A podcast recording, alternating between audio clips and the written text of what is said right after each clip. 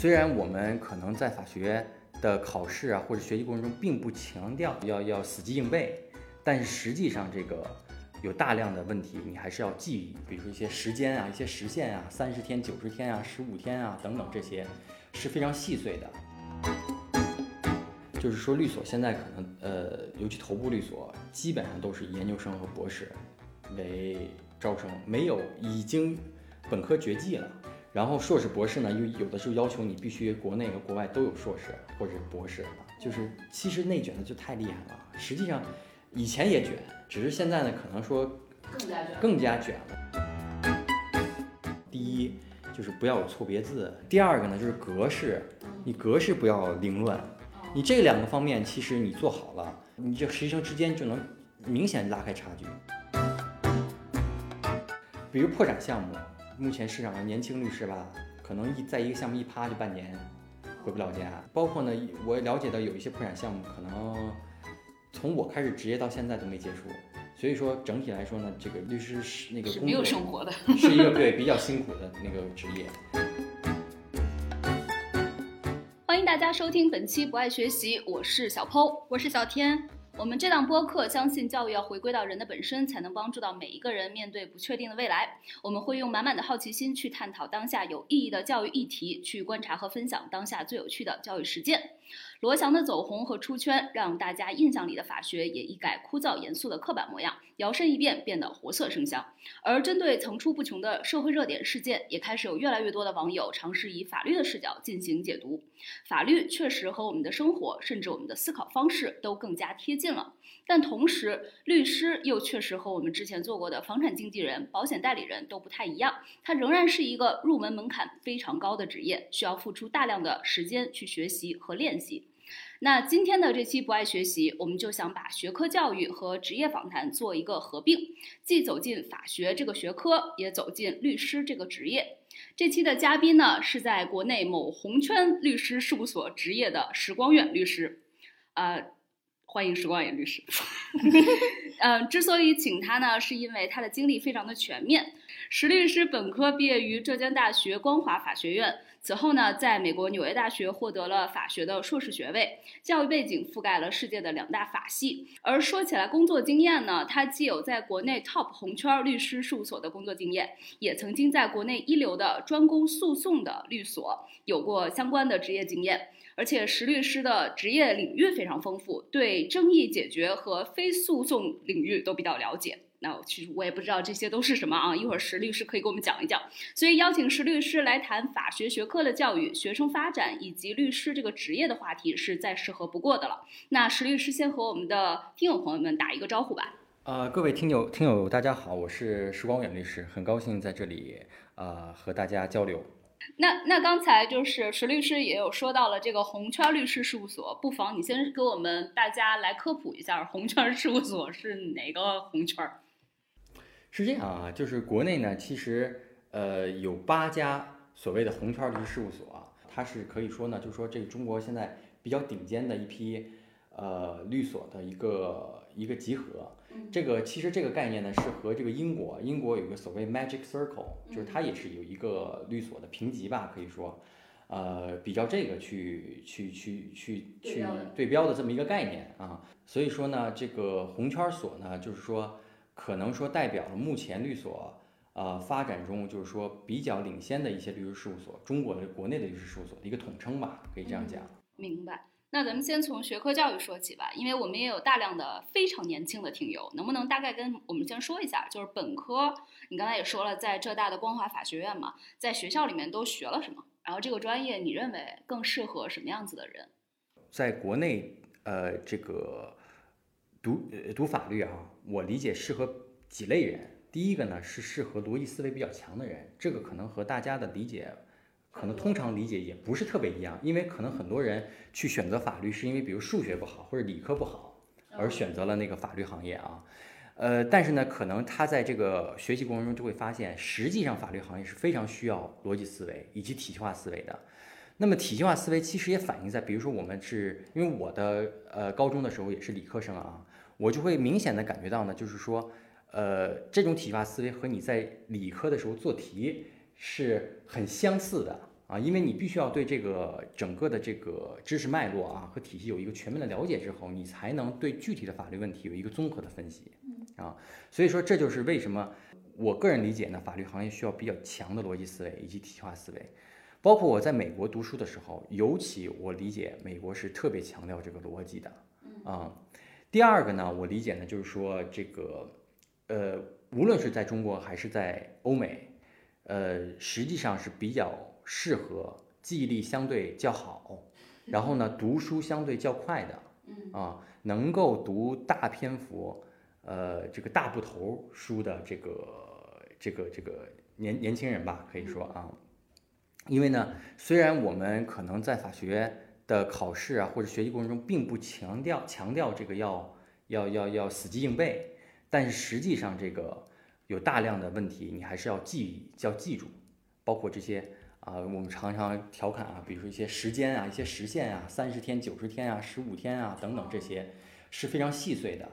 那么这些呢，虽然可能并不呃有那种对一些事情实质性的影响吧。但是可能在你的职业过程中啊，包括你的这个不管考试啊还是职业过程中啊，呃，你记得很清楚，呃，实际上是也促进你的这个各方面的工作，嗯啊，所以记忆力较好也是很重要的。第三个，我觉得要谈就是说，有些同学啊，包括有一些这个年轻的呃听众啊，可能会考虑说，是不是律师包括法律行业都要比较外向？就是攻击性强，攻击性强，或者说能言善辩啊，这样子。其实呢，就我的这个经历来看啊，呃，任何性格其实都是适都是可以适合这个法律行业的，因为法律行业呢，它的包容性很高，包容性很强。就是说，你能言善辩的人能够找到自己的职业方向，相对内向，相对这个更这个注重内在的啊内心世界的这些。呃，同事们啊，包括这些律师们啊，其实一样能够找到自己的定位。嗯，包括呢，由于现在呢，这个整个市场啊，包括这个律师行业细分的也比较比较，呃，就是细分的也比较细了。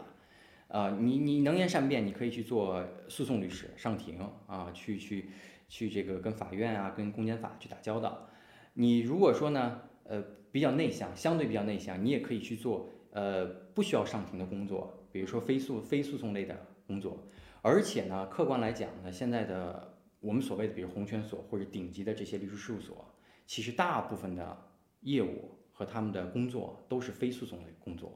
啊，包括一些比如说我们说的资本市场的，对吧？上市的 IPO 的，并购重组的，啊，反垄断啊，对吧？等等的这些，都是构成了这个其实法律世界啊或者律师工作的一个非常大的部分。呃，最后一点呢，我觉得啊，就是说从这个年轻的。想要学法律，或者甚至比如想要做律师的这个年年轻听友们来说啊，我理解呢，就是说两方面可能要注重培养的，一方面是专业能力，另一方面是沟通协调的能力。其实这两方面在呃律师的职业中比较重要。嗯，那其实想问一下，呃，石律师，就是现在法律专业的就业前景是怎么样的？因为呃，我本科就是吉林大学，它那个法学院就是也是。比较好像传统的那个老牌的那个法学院了，然后我们那个一个院有十个班，然后十个班都是法学生，然后就是他们的方向和专业在本科其实就没有什么差别，然后就想问，其实是是不是现在这个法学毕业生的就业前其实是比较饱和的？从几个层面来谈吧，第一个层面呢，这个其实社会上确实有这么多年啊，我记得我就我理解近十年，从我开始上学到至今啊，可能。法学一直都是一个黄牌或者红牌专业，啊，一直都是市场上所所说，就是说，可能说相对不好就业的一个领域，对。但是呢，呃，可能我不知道其他行业啊，但是呢，可能跟中国经济现在发展也有密切关系，在于什么呢？就法学专业它有一个非常重要的特点，就是它二八分化特别明显。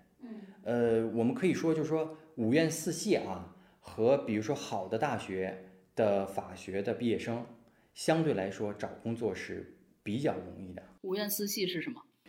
呃，这个五院四系啊，咱们先说这个五院，就是中国传统的这个五大政法院校。嗯。啊，包括这个中国政法，啊，上海的华东政法，这个西南政法，啊，中南财经政法，还有西北政法大学，这是五院。四系的话呢，是这个北京大学，啊，人大。人人人民大学啊，然后武汉大学、吉林大学，这就是五院四系，这是传统的法学强强强校。然后呢吉林，大学是厉害，对吉林大学是非常传统的一个呃法学大系嗯啊啊啊。然后呢，这个从这些学校之外啊，现在也有一些呃，这个这个叫什么崛起的学校，包括清华大学嗯。啊，清华大学尤其在它的那个国际法呀、国际经济法这些领域，它是非常强的，包括国际仲裁啊等等。嗯。然后呢，你像这个复旦、上海交大，包括浙大啊，都是这个后来者，这个势头比较比较猛啊，都属于这种综合性院校发展这个法学教育嗯的的学校啊。这是第一个方面啊，第一个方面就是说，呃，可能一个好的学校，呃，毕业对于这个上学，这对于这工作找工作是非常那个有关键的。这一点呢，其实啊，国内我理解在渐渐向美国看齐，嗯，或者像向欧美看齐，因为美国在这个问题上是非常的等级森严。因为美国，比如说它的法学院，因为法学美国的法学院是没有本科的，它是所有都是就是相当于博士或者硕士啊，这个这个这个学历，所以他们呢是分为这个 T 六法学院，就前六名的法学院啊，然后后面呢到十四叫前十四法学院，这是美国最顶尖的十四所法学院。这十四所和后面的从十五开始，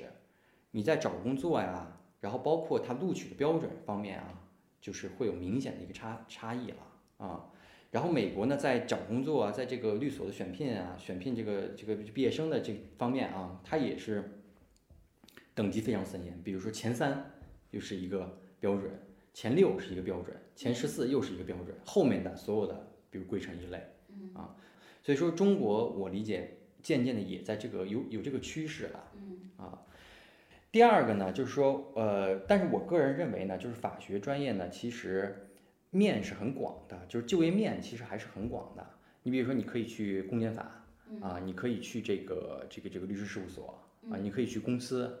包括呢，就是说，据我的了解啊，就是比如说公务员现在的这个考试啊，不管国考还是省考啊，它的很多的这个部门都是把法学作为它的这个招聘的一个专业类别啊，可能有一些，你比如说你其学其他专业，也许就不在这个 list 里头啊，但是呢，你学了法学，在考这个公务员的过程中是可以说没有什么阻碍的啊，你想选的部门基本上都可以选到。然后呢，第三个呢，就是说谈到就是说，呃，目前就是说这个，可以说我我个人理解啊，头部律所它目前的这个就业啊，还是呃很有前景的，因为现在呢，就是今年吧，有一些律所，呃，这个起薪啊，已经超已经是三万块三万元了，甚至超起薪三万吗？起薪就是应届毕业生的薪水就是三万块，甚至最高的，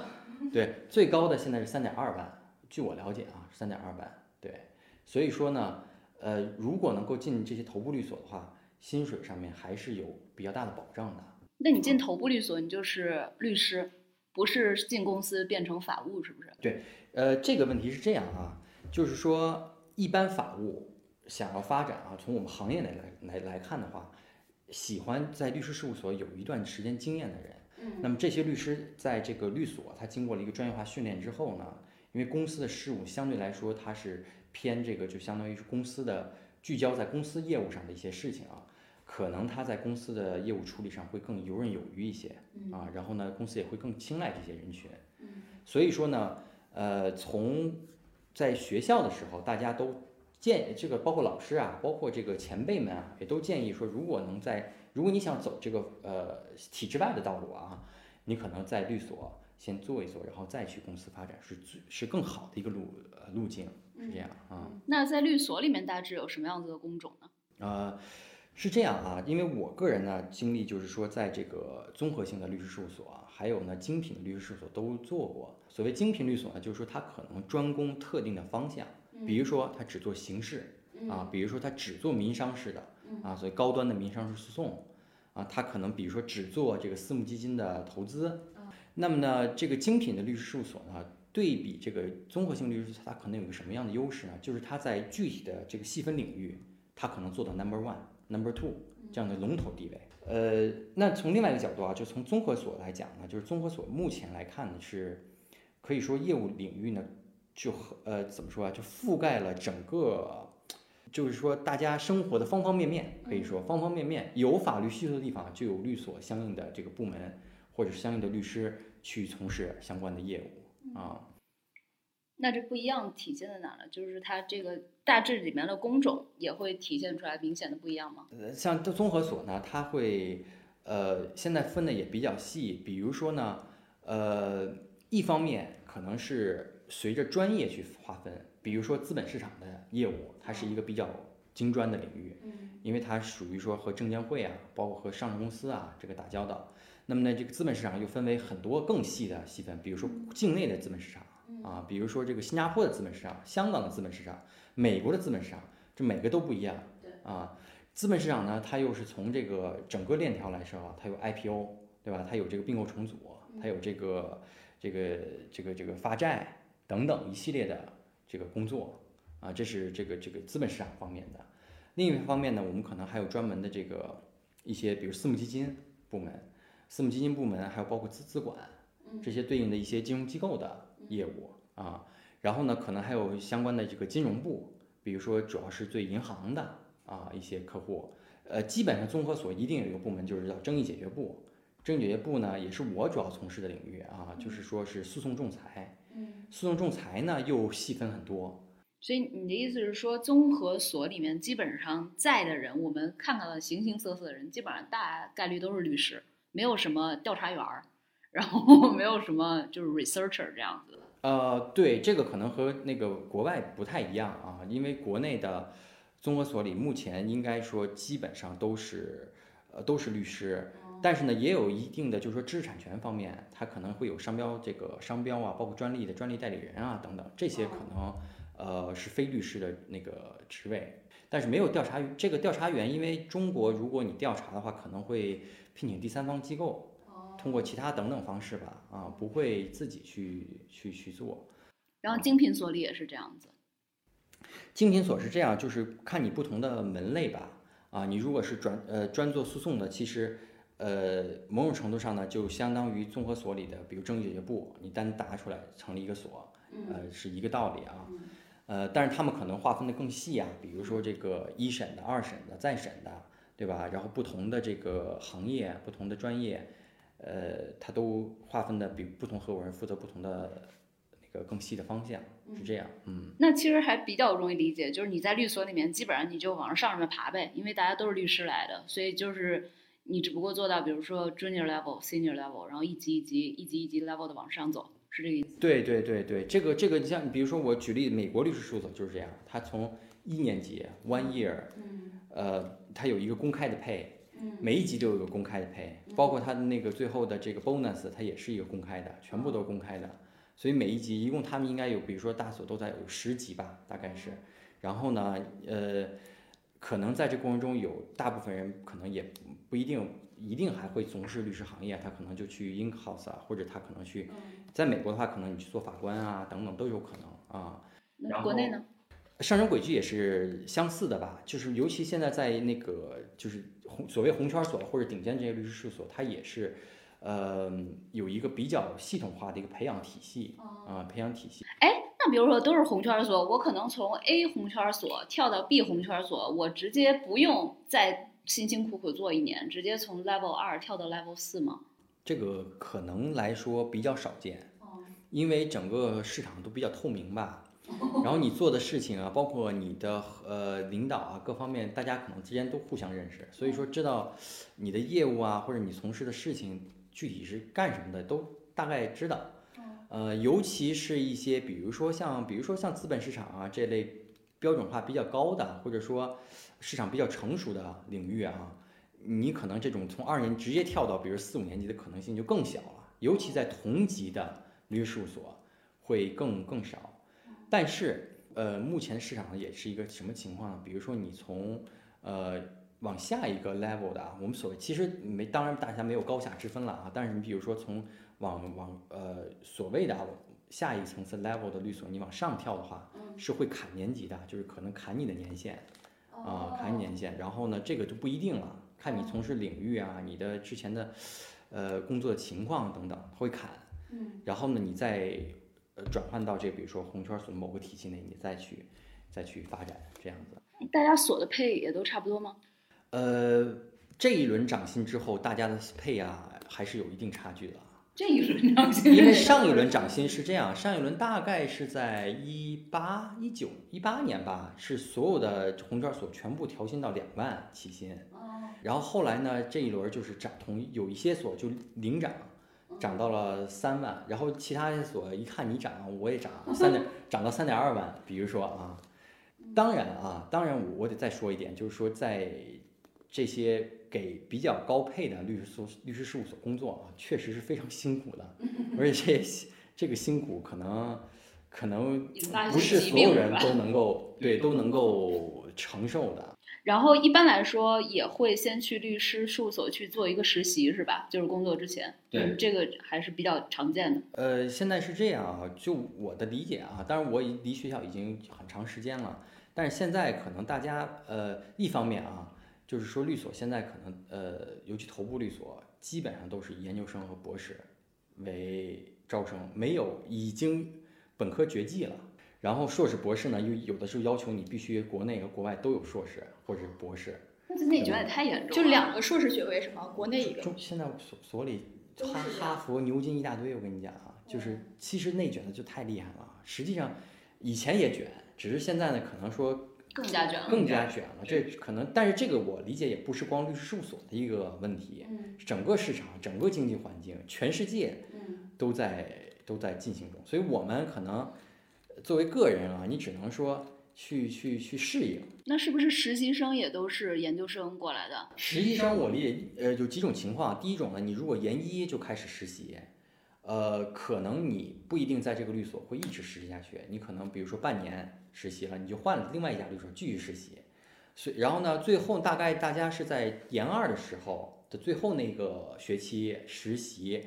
然后呢，叫研三的上半学期就基本定下来，你到底在哪个律所会会会工作。这个实习周期大概在六个月到一年左右。当然，你也可以来回跳啊，三个月跳换一个，这看个人选择了啊。嗯，你自己有观察，就是什么样子的实习生或者什么样子的已经应届生了，容易在这个所里面从一众人群之中脱颖而出吗？刚才其实我也谈到这个问题啊，就是说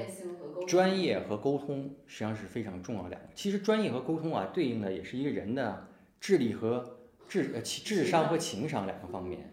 呃，做法律这个行业啊，一定的智商是重要的啊，因为你因为法律确实也比较复杂了，其实比较复杂，所以说呃能读书，然后呢有这个呃坚韧不拔的性格，加上一定的这个智力，这是很重要的。但是另外一方面，我觉得很重要，还是一个沟通协调啊，包括这个情商啊、为人处事，这个是更重要的一个方面。能举个例子吗？比如说这个在律所里头啊，就是说，比如实习，呃，因为可能在整个律所的序列里是最可以说最底层嘛，或者说这个，因为呃，另外一个客观的原因是，这个实习他过来的时候啥也不懂，你可能都不太了解，因为呃，可能学校的这个教育和真正实践有很大的差异啊。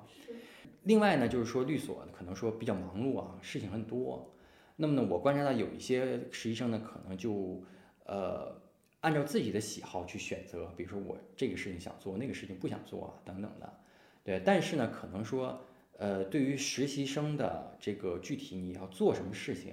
合伙人、高年级律师，这个包括是呃主办的、代办的这些带就是带他的那个律师啊，有具体的一个规划。那么呢，其实呃在实习这个阶段，我个人理解呢，还是要按照律所统一规划去做相应相应的这个工作。那你这个实习生有的也太没情商了。按你这么说，就是说给派活来下来以后，他说我不做，因为什么呢？因为呢，客观上呢，这个是现在是也是怎么说呀？零有一些都快零零后了啊。一个是大家也都比较有性格，另外一个呢，可能都是名校的毕业生啊，北大、清华啊，这个政法啊等等学校很多。当然，实习生们大家可能这个选择面也很广啊，所以说呢，呃，有些可能就是因为这个比比较辛苦了，可能呃确实是可能就长远来说也不可能不想在律所发展啊，等等，这这这各种各样的情况吧，啊，各种各样的情况。嗯，所以能脱颖而出的就是吃苦耐劳型的。呃，吃苦耐劳确实是一个很重要的。你比如说现在很多律所招聘里的都要都要写这个能吃苦耐劳，啊，能这个忍受长期的出差，类似的啊，对。但就是说你在实习阶段可能碰不上什么就是从头到尾的这种大活儿，然后所以涉及到的和其他人沟通的这种的面儿也比较少，所以更多的是要考验你这个人能不能在所里面勤恳耐劳。呃，呃，在在一线律师律师事务所，客观来讲呢，其实呃大型的项目和案件很多，嗯呃这些案件你让一个实习生去做是不可能的，嗯。做不下来的，甚至很多比如说高年级律师他自己他也不一定能搞得定，因为这里涉及到很多复杂的很多复杂的问题。那么在这种情况下呢，作为实习生，我理解就是你只能是呃一点点学习，通过实际上是通过杂活啊这些细微的小事儿，一点点去看到这个案件的全貌、项目的全貌，嗯。然后一点点的通过这一个案件，你要再做第二个案件、第三个案件，你要获得这个比如说呃合伙人的这个对你的认可，嗯这是一个长长期的一个过程了。其实嗯大概其实据我的观察，呃，这个其实律师这行业你刚开始能看到门道啊，大概才三年左右。你才能够明白哦，但自己在干嘛，啊对自己在干嘛，然后再往后，慢慢的再有一些新的一些体会啊、理解。所以简单来说的话，就是如果说要脱颖而出的话，更多在最开始就是魔鬼出于细节，你在每一个细节上面都其实是争取做到最好。对对对，争取做到最好。包括我再举一个小例子啊，就是说，有时候，比如说让这个实习生出一个法律意见，嗯可能这个法律意见很难，他做的很完美，或者他的方向啊，或者写的都是有问题。嗯但是我们理解呢，至少有几个有两个方面是非常重要的。第一，就是不要有错别字，对吧？不要有错别字，不要有这个语病，这个方面。呃，第二个呢就是格式，你格式不要凌乱。你这两个方面，其实你做好了，你呈现出来的，你至少在表面上大家一看，啊，和有你这实习生之间就能明显拉开差距，啊，认真不认真就明显能看出来，对吧？实际上我理解呢，实习生某种程度上是要向高年级展示我尽了我的所能去做这个事情。嗯当然我可能能力各方面达不到，但是我尽我的所能去做，这个就是已经很不错了啊。对，明白。嗯，因为我看那个呃，就是律师，就是那个律律所的那个聚焦律所的那个职场综艺《令人心动的 offer》，就是韩国版里面，其实最后得到 offer 的那三个人，他们的本科或者是硕士都是首尔大的，就韩国 top one 的学校。呃，然后其实，在那个中国版里面，就是有一个本科是二本的那个丁辉嘛，那后来他也因为一些争议也退赛了。然后我在想，是不是呃，其实对于这些实习生来讲的话，他们的学历背景其实还是他们竞争中就是至关重要的一环。呃，我可以这么讲啊，就是说，如果我们是 HR，你可以考虑，其实你调过头来想，也我们是 HR，包括据我了解，比如说一个合伙人他在招人的时候，他面前的这个 list 还有他的简历，至少有一百多，甚至二百，甚至三百份简历。嗯你从这茫茫多的简历，你怎么挑？你肯定第一点，你筛学历，嗯对吧？所以说学历确实是一个硬性的，而且是，呃，可能不是那么容易逾越的一个关卡。而且律师他毕竟是精英职业嘛。其实这个这个道理是这样：你是什么样的人，你的客户就是什么样对吧？你的客户什么样的人，他就会成就你是什么样的人。本质上来说，比如说你是北大的，你就可能接触到北大的客户。你要是一个二本学校，你能接触你说实话，你能服务了北大的客户吗？这个意思啊，就这个意思。比如说你的公司的法务，或者某个金融机构的法务，他就是北大的、清华的什么的，对吧？或者每个美国的，那你你弄不了啊，你没有这个背景，你跟人就没有共同话题啊，说实话，对吧？就是您刚才说那个，就是律师的他的工作压力非常大嘛。然后我想问一下，就是您作为律师，典型的一天是怎么样的？就是怎么平衡工作和生活呢？呃，实际上在律所从事不同领域的啊，大家可能生活状态也不是特别一样。嗯比如说我举例子，IPO 律师嗯，IPO 律师呢，呃，大概每周都在出差中，就跟投行的很像。对，跟投行很像，因为他们本身 IPO 啊，包括这个并购重组什么的这些项目，主要还是和投行合作的比较多啊。比如破产项目，这个也是目前市场上年轻律师吧，可能一在一个项目一趴就半年回不了家啊。啊？确真的是这样。我包括呢，我了解到有一些破产项目，可能从我开始职业到现在都没结束。啊，在在一些偏僻的地方吧，啊，那个律师也换了一茬又一茬了，可以说，对，破产项目这种，然后呢，你比如像诉讼啊这种这种这种，那诉讼呢，有时候你可能全国各地的案子，你可能就到处跑，到处飞，因为呢这个时间也不可控，因为是法院说什么时候开庭，你可能就得按照那个时间你得去。啊，尤其是诉讼呢，它对时间节点就比较敏感，比如一审什么时候上诉，对吧？十五天、十天上诉，什么时候再审，对吧？六个月等等，时间要求是比较紧啊。客观来讲，其实啊，如果回过头来看这个职业啊，本质上一个律师就像一个公司一样，因为他要兼顾管理，比如团队的管理，对吧？营销，因为他需要客户，嗯，营销，对吧？他同时需要生产。因为他的专业，对吧？同时呢，他可能要要跟进这个市场的那个学习。对外来讲，他可能需要认识各各各层层面的人。这种认识啊，是说是你了解或者说接触，对吧？你可能形形色色的客户啊，啊，金融机构的、国有企业的、民营企业、上市公司的，对吧？你从另外一个角度对内来说呢，你是呃要紧跟这个法律的变化，对吧？团队的管理，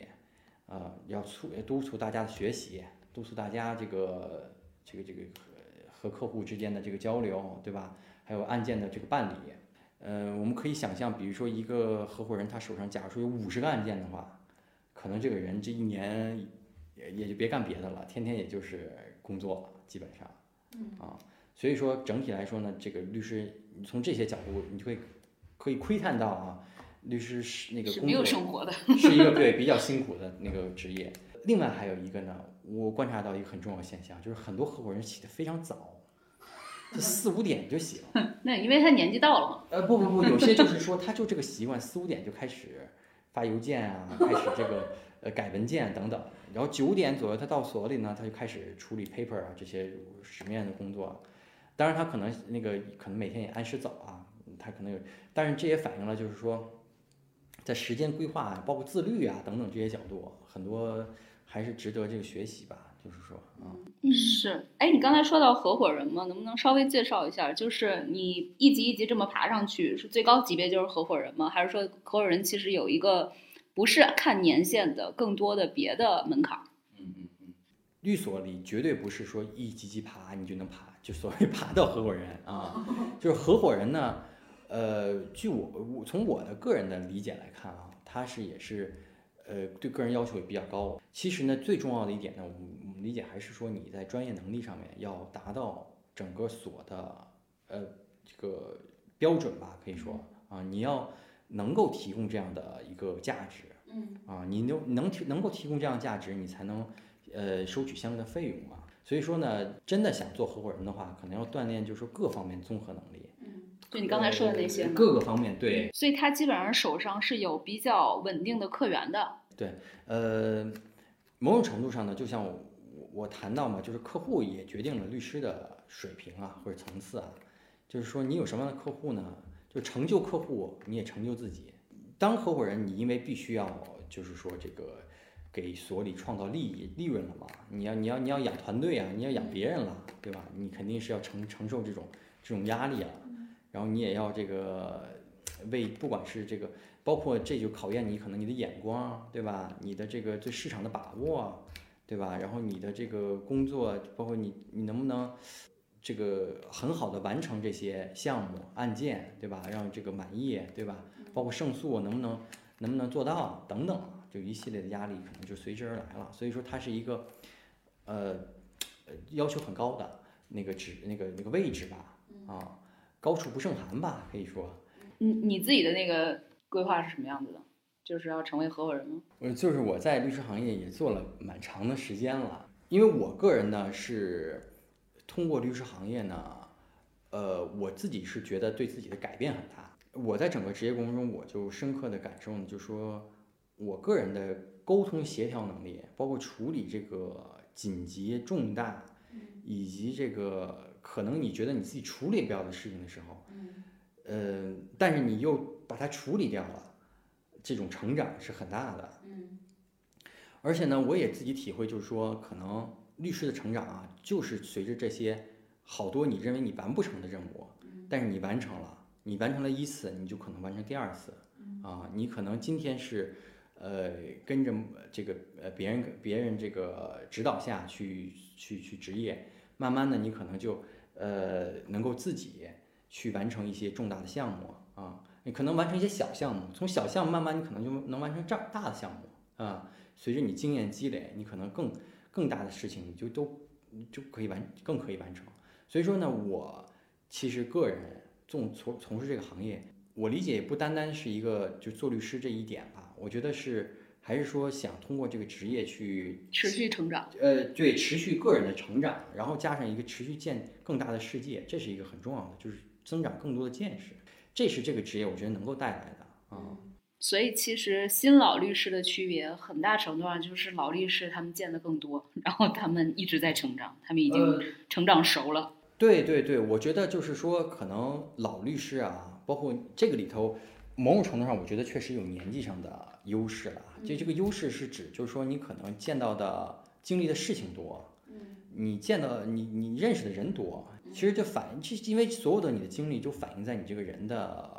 表达呀，你对外的这个呃交际啊等等方面，包括在具体案件上啊，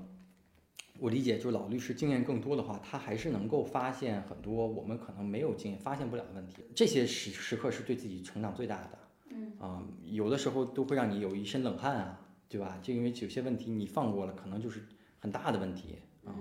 责任很大。咱们从这个角度来讲呢，律师行业也是有一点师徒制了。嗯，有某种师带有非常浓重的师徒制色彩。嗯，你只有通过跟这些有经验的呀，然后呢老律师们去学习，慢慢自己才会成长。刚才听石律师说的，是不是就是律师行业是一个不太容易弯道超车的一个行业？就是还是要靠经验的积累和诉讼成功的案例越来越多，然后这个人才会就是逐步的进阶。对，这个确实是啊，这个。我们从更深层、深层次的本质来看，就是说律师这个为什么，呃，和比如说公司啊，或者说资本啊，又不太一样啊？是因为本质上这个律师行业它是以一个支持型的，就是说你提供知识、提供时间来赚取这个、这个、这个呃回报的一个行业啊。所以说呢，这个律师行业你很难看到，就是说这个像比如说一些。呃，创业这种奇迹啊，或者创业什么新兴啊，这种就很很难看到。为什么会有创？那我们从来讲，为什么会有这种创业的奇迹啊？那背后其实是因为有资本，是因为有融资，它可以通过这个呃融资啊，去拓拓展市场啊，去拿到更多的市场啊，对吧？去完成它十年二十年才能完成的事情啊。但是呢，律师行业不太可能通过资本去撬动。嗯，对。从这个角度来说呢，其实律所也是一个相对保守的行业，嗯，比较保守。可是我会觉得这也是这个行业的公平之处啊，就是你要累积越多的经验，就有越多可以拿出来讲的案例，对，然后你才有这个资格去去获得这份报酬。对对对对对，是的，是的，是的，这个这个也是实质嘛，这个行业的实质嘛。所以说，为什么就说这职业越老越越好嘛？就是跟医生有点像，其实，对吧？你的技术越好啊，你经验越多。啊，这是一类职业，其实因为还是知识密集型的，对知识密集型的一种一种。对，它需要不断的去把你的知识体系给架构的越来越丰富，然后越来越全面。对对对对对，是这样的。弯道超车可能更多的很多是适用于那种技术型的，是不是？就是有一个技术横冲出世，然后接下来或者是会去撬动那些原先没有办法。王思聪型的。对对对对，就是说非人力的可能通过资本能够撬动的更大。你有没有发现？那这些年律师这个行业并没有什么就是非常让人印象深刻的那种的创业，然后就感觉改变了整个行业，让整个行业为之一振。呃，有这种有这种有这种公司，比如说就是我之前所在的精品律师事务所的合伙人啊，他其实就有一个企业，呃，也是圈内备受尊重的一位合伙人，呃，他的那个公司，比如说。法律检索啊，包括律师合作呀、然后呢，这个比如说这个律师的案源拓展，然后律师的专业学习等等方面，他都做了很多尝试。然后呢，在一六到一九年之间吧，我理解就二零二零年之前，这个法律行业的创业是很火热的一个话题，很多资本也非常那个重视。然后有各种各样的法律科技的公司出现。呃，现在比较著名的，比如说有一些做法律翻译的，现在做的很大的也也是有一些也是律所出来的创业的。呃，但是整体来看呢，目前没有说做出来颠覆整个行业的这种这种公司。就是相对来说，可能我刚才听你说下来的那些案例，可能更多的就是提升一些效率。呃，对，提升效率，解决它的这个信息不对称的问题。嗯啊，然后呢，另外就是说，将这个很多线下的事情，看看能不能考虑往线上发展。嗯，互联网加。然后呢，考有，然后呢，就不断能不能迭代一些低端的一些一些一些事情，比如说一些基本的合同啊、一些翻译啊等等这些，可能这些活儿，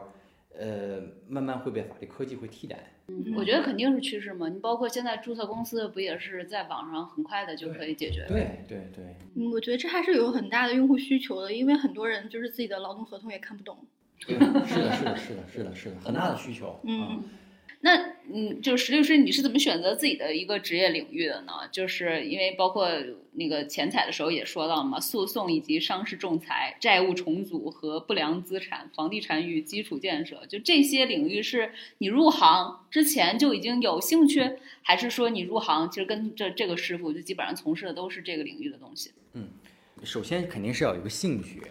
呃，其次呢，就是说律师这行业，我目前来看呢，也比较凸显的一个特点，就是说你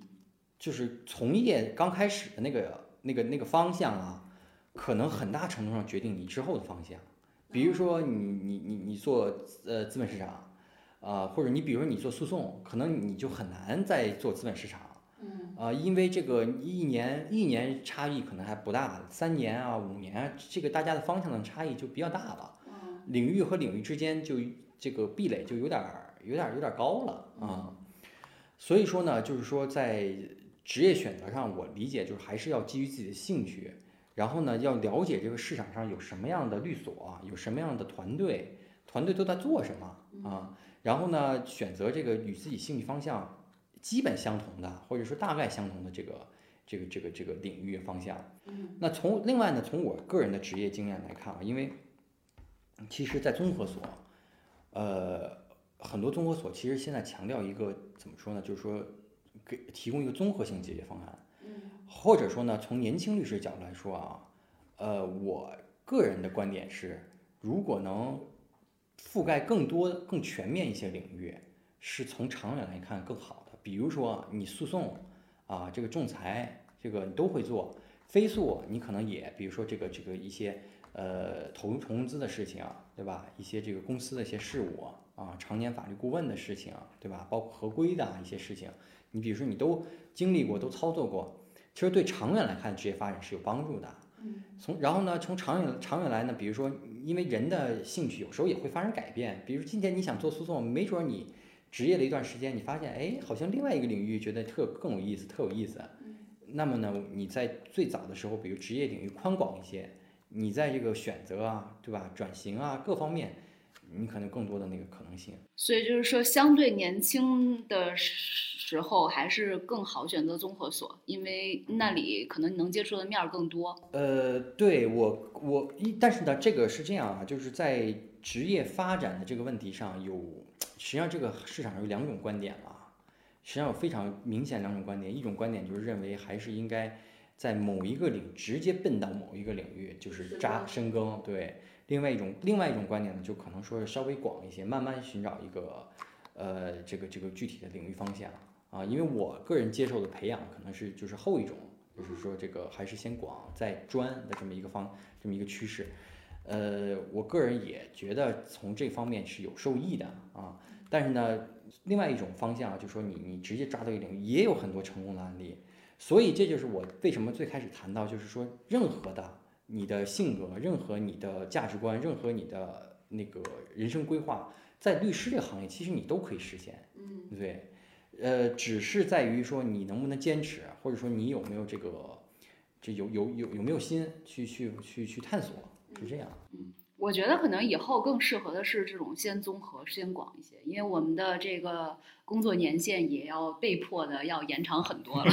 就所以原先可能很快的，就是你需要在这个领域马上深耕，然后继续嘛。但现在因为我们退休也越来越晚了嘛，我觉得还是可以拿两三年去更广的看一看，摸索一下。因为那这个问题啊，我我可以再谈两下我的想法啊，就是说，如果你专精某个领域，有一个我认为有一个比较大的风险啊。在于这个经济环境发生变化太大了，这个社会这个变化太快了。有一些领域你今天觉得特别呃有前景或者特别赚钱的，说是真的，可能明天就一下倒了。嗯，那其其实不同领域之间的这个经验是可复制性还是比较少的，是吗？呃，所以这就是我谈到啊，在我再另外谈一个问题，就是呃，这个怎么说啊？这个我自己创造，这是我自己创造一个名词，就是比如。叫什么？就是宽基领域嘛，就是你这个基底比较宽一些。那什么样领域比较宽？比如说我们做的这个争议解决，就是诉讼仲裁这个领域啊，是一个法这个律师的基本功，其实是。那么你从这个基本能力，在未来的市场上，你可以演化，你可以你可以不断在这个基础上再去演化一些能力。然后呢，你比如说我举例资本市场这个业务，其实也是一个基底业务，就就宽基业务，因为它是各种各样。比较复杂的市场上，就是因为它是跟上市公司这些已经是最顶尖的一些公司吧的一些事情，然后你从这个领域未来你再做一些其他的，可能也很宽，也很宽广。嗯，那我想问一个问题，就是，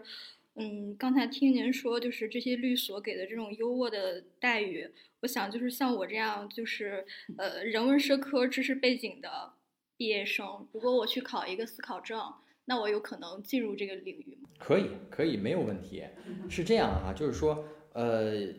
有，因为因为其实中国的律师的门槛并不高，本质上来说并不高，因为其实就是一个司考司法考试嘛。当然，现在可能司法考试可能也得有个什么，就是法学的本科还是硕士啊，才能必须必须有法学背景才能考了。现在，所以说现在其实也在提高这个门槛嘛，就必须有相关的背景，法学的背景才能那个才能考这个证啊。当然，就是从以前来看呢，就是这个证儿你考了，你就可以做律师。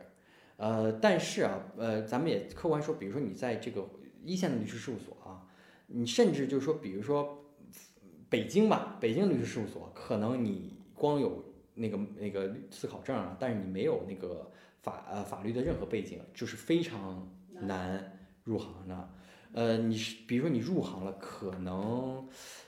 接触的案件啊、领域啊也。没有你想的那么的好，可以这么说。呃，另外呢，从目前的市场的这个一线律所来看呢，呃，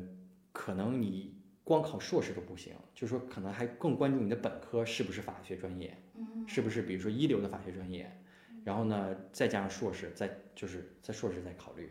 是这么一个一个过程。当然，我我我个人觉得呢，就是说，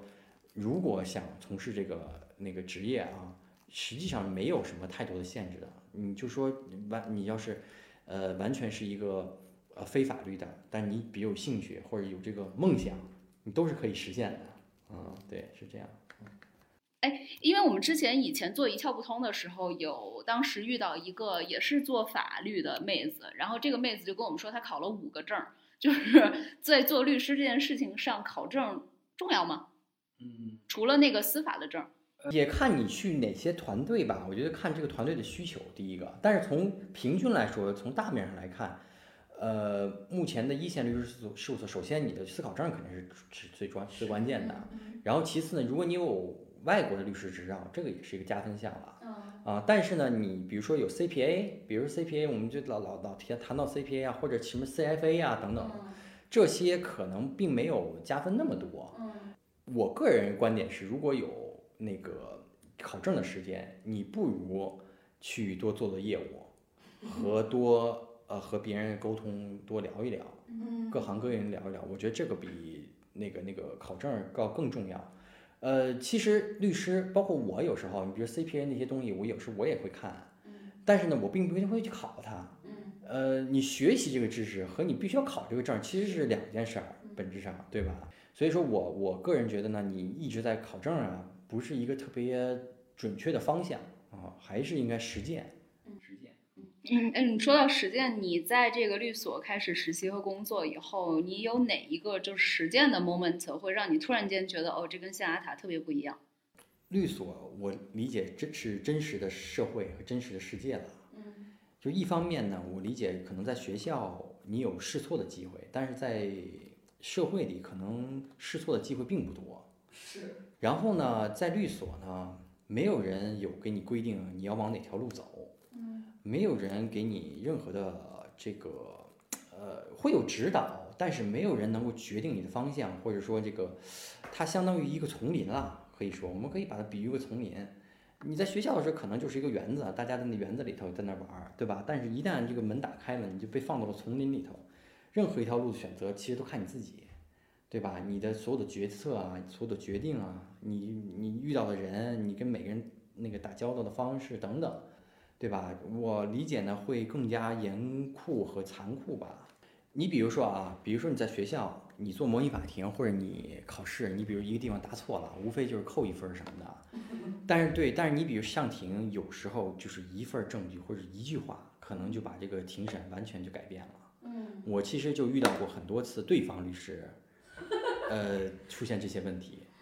呃，有时候一下可能一个问题，你被我们揪着打的话，被抓住的话，可能一下这案子就输了。而且输的话，其实影响很大。影响很大，就各方面啊，这个各方面利益就很很复杂啊。这里可能就是实打实的钱或者一条人命了，有时候，对吧？这个有时候你你从律师角度你承担的也很多，你心理压力也很大。所以说这个我觉得是社是这个律师真正进入律所和在学校不太一样。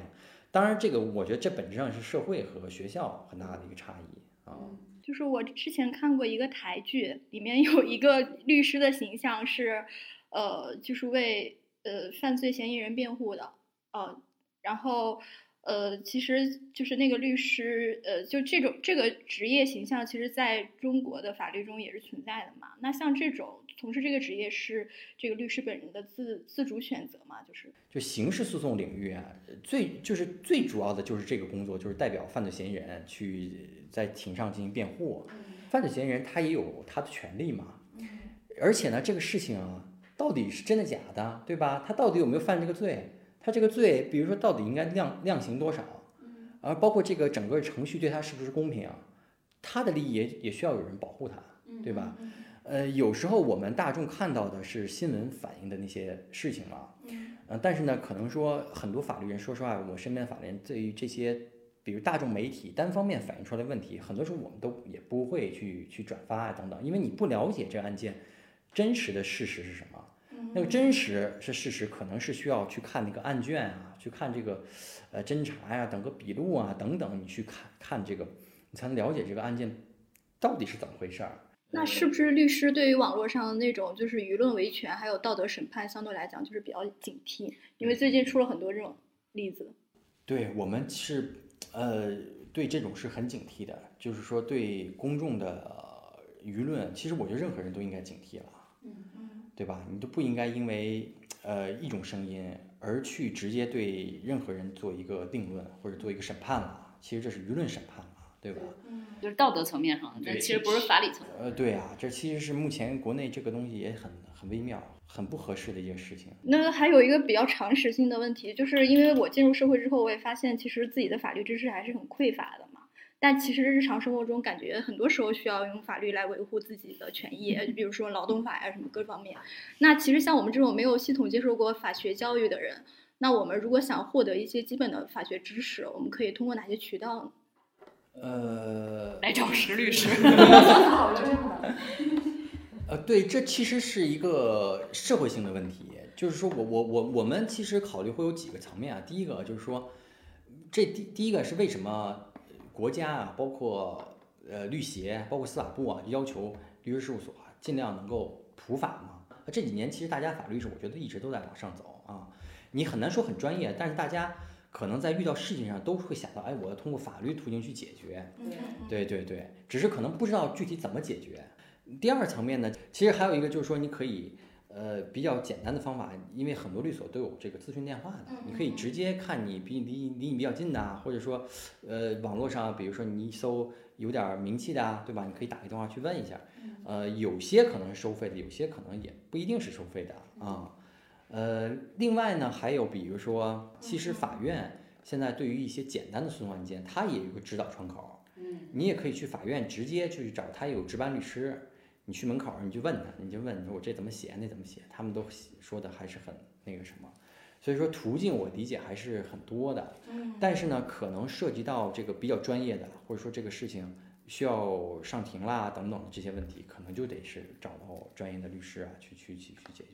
嗯，了解。就是作为普通人，其实现在获得法律援助还是挺便捷的。对对对，去获得法律的帮助还是很很很好找，尤其在在北京的话很好找。对，嗯嗯。就是最后做一个总结吧，就是如果通盘来看的话，你觉得，比如说我们的听友也好，或者就是听友现在已经是法律专法学专业的，然后他想要找工作了，就是从事律师这个行业也好，你觉得他的职业发展相对来说，呃，你是比较推荐的，还是说你要给一些建议，觉得说你在这路上一定要注意哪个哪个坑或者哪个哪个坎儿？其实法就是法律圈、律师圈有一个前辈，其实说过一句话啊，他曾经谈到就是，律师这个职业有一个很好的方面是在于你可以呃去参与，参与什么呢？参与这个国家，包括这个社会的各个主体啊，它的一些重大的项目和案件，你能够从这个职业过程中看到这个国家的发展，不管是经济啊，然后法治啊各个层面的一个变化。其实作为普通人，大家能够有这种机会参与到这些事情中，我觉得是对整个人生来说是一种丰富，而且是一个很很好的一种人生体验。呃，可能说做了这个职业之后呢，最后你老了回忆也没白活啊。呃，另外还有一点呢，就是这个职业呢，确实能够让让你呢去认识更多的人，方方面面的人，跟各种人打交道。呃，这样呢也是对自己的一种丰富。呃，谢谢大家。然后呢，也希望大家多多关注律师行业啊。希望各位听友能够呃有机会和我也多做交流。谢谢，谢谢。嗯好，那这期播客咱们就先聊到这里。听友们如果还嫌不过瘾，可以在评论区留下你的问题，或者关注我们的微信号“不爱学习 Pod P O D” 那个 Pod，加入我们的听友群，更多的讨论在我们活跃的听友群里。那就再见，拜拜。谢谢石律师，谢谢大家。